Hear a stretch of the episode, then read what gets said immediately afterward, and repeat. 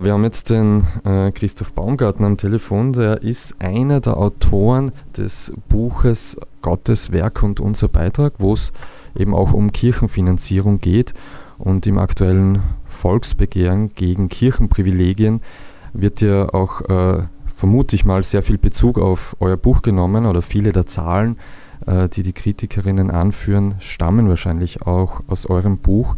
Könntest du äh, so zu Beginn noch einmal zum Volksbegehren gegen Kirchenprivilegien ein paar Worte sagen?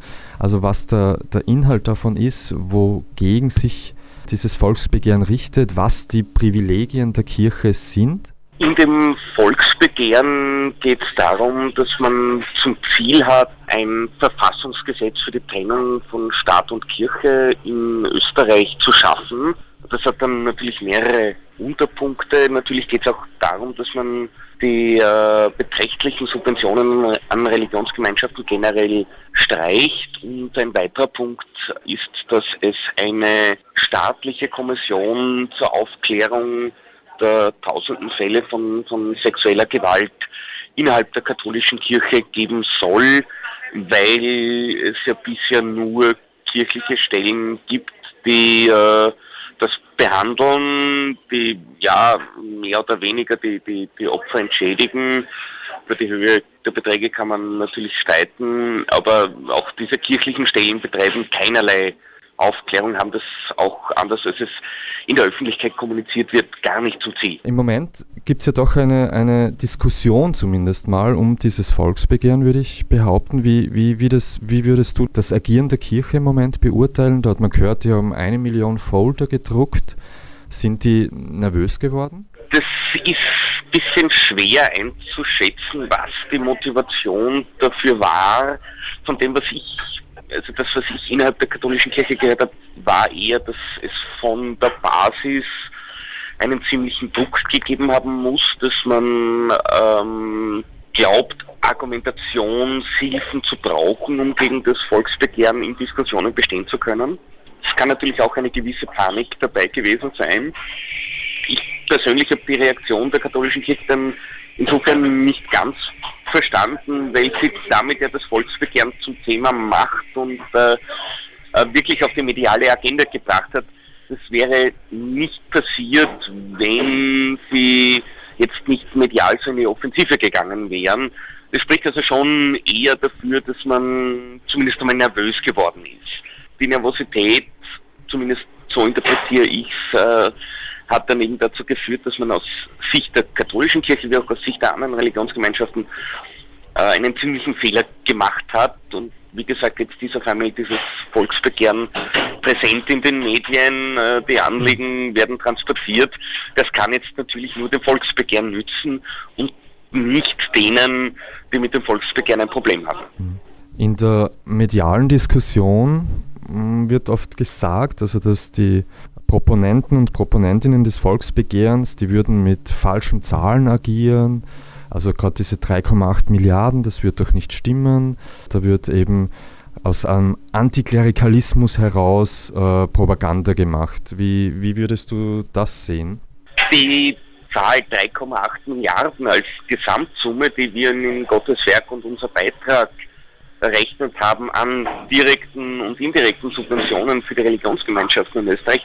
Diese Zahl selbst wird ja merkwürdigerweise gar nicht in Frage gestellt, äh, zumindest nicht, wenn man die Leute dann konkret darauf anspricht. Es wurde auch nie widerlegt. Man kommt da höchstens mit irgendwelchen pauschalen Anschuldigungen daher und sagt, das sei einseitig und in Wahrheit würde sich ja der Staat sehr viel ersparen dadurch was mindestens eine genauso einseitige Darstellung ist. Beweise bleibt man bisher schuldig. Man hat weder Carsten Freyk noch mir bisher einen einzigen Rechenfehler nachgewiesen in dem Buch, in dieser Summe der 3,8 Milliarden Euro, die wir errechnet haben. Dass diese Subventionen fließen, das wird von niemandem ernsthaft bestritten. Es wird fallweise bestritten die Darstellung im Volksbegehren. Da kann man meinetwegen geteilter Meinung sein. Da kann man vielleicht auch sagen, dass das mitunter auch in der journalistischen Auseinandersetzung etwas verkürzt argumentiert wird. Aber, aber wie gesagt, interessanterweise, die 3,8 Milliarden Euro als Summe der jährlichen direkten und indirekten Subventionen an die Religionsgemeinschaften in Österreich, das steht interessanterweise außer Streit. Wir haben heute Dienstag, also der zweite Tag des Volksbegehrens. Wie, wie würdest du das einschätzen? Wird es erfolgreich sein? Und wenn ja, was wird dann damit im Parlament passieren? Mein Optimismus steigt von Tag zu Tag. Ich weiß jetzt schon, dass das Twitter-Meldungen und, und, und persönliche Gespräche, sagen wir mal, empirisch nicht verlässlich sind. Das stimmt schon, aber, aber ich erfahre also eben über Twitter in persönlichen Gesprächen von vielen Leuten, die sagen, äh, hey du, ich habe das schon unterschrieben oder ich will es unterschreiben.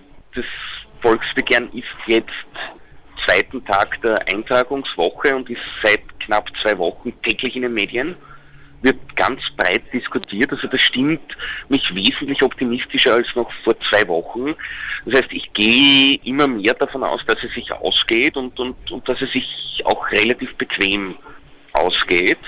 Also das heißt, dass, dass man nicht dann zittern muss, ob nicht vielleicht eine Unterschrift dann ungültig ist und dann fällt man unter die 100.000 Stimmen. Was im Nationalrat damit passieren wird, ist natürlich eine andere Sache. Natürlich wird es behandelt werden in irgendeiner Form. Das ist halt gesetzlich so vorgeschrieben. Die Regierungsparteien haben bisher sehr wenig Bereitschaft erkennen lassen, die Anliegen dann wirklich ernsthaft zu diskutieren. Die Frage ist, ob sie sich dann, dann auch noch so verhalten können, wenn das Volksbegehren erfolgreich ist. Vielen Dank mal für das kurze Interview am frühen Morgen. Das war jetzt äh, Christoph Baumgartner, er ist einer der Autoren des Buches Gottes Werk und unser Beitrag Kirchenfinanzierung in Österreich und wir haben uns eben kurz über das aktuelle Volksbegehren gegen Kirchenprivilegien unterhalten.